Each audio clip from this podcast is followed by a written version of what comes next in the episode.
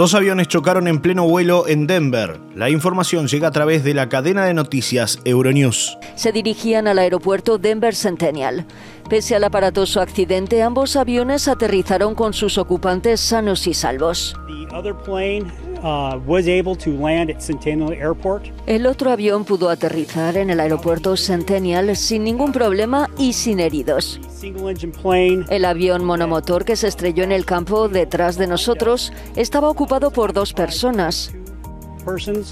El avión uh, desplegó un paracaídas que le permitió aterrizar con seguridad y ambos ocupantes pudieron alejarse del accidente.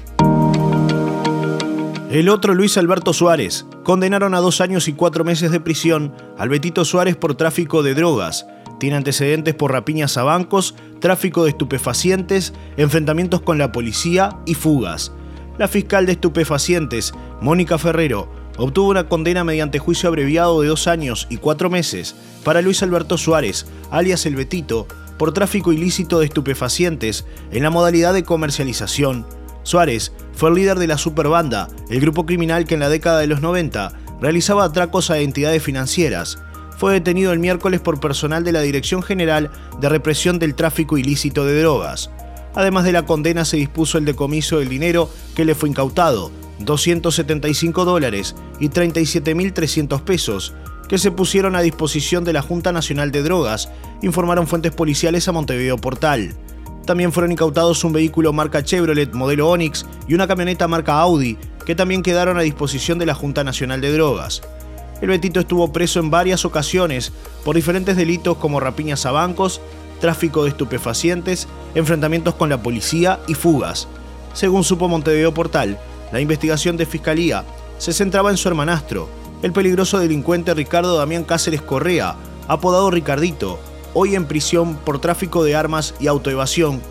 Los investigadores sospechaban que el criminal desde la cárcel seguía comandando el trasiego de estupefacientes, principalmente en la zona oeste de Montevideo. Este miércoles, Ricardito fue puesto a disposición de la justicia y a pocos días de recuperar su libertad, fue imputado por otros delitos. Ahora será investigado por un delito continuado de organización al narcotráfico y lavado de activos. La fiscal de estupefacientes Mónica Ferrero dijo a Montevideo Portal que pudo comprobar que Ricardito compraba y regalaba autos. Comero informa que continúa la vacunación contra la gripe aquí en el balneario La Paloma. Cuarta semana, trabajadores de servicios esenciales, bomberos, policías, militares y personal de la educación, y niños de 5 años en adelante con comorbilidades. En La Paloma, vacunación exclusiva con agenda previa al 4479-6150 o 4479-9140.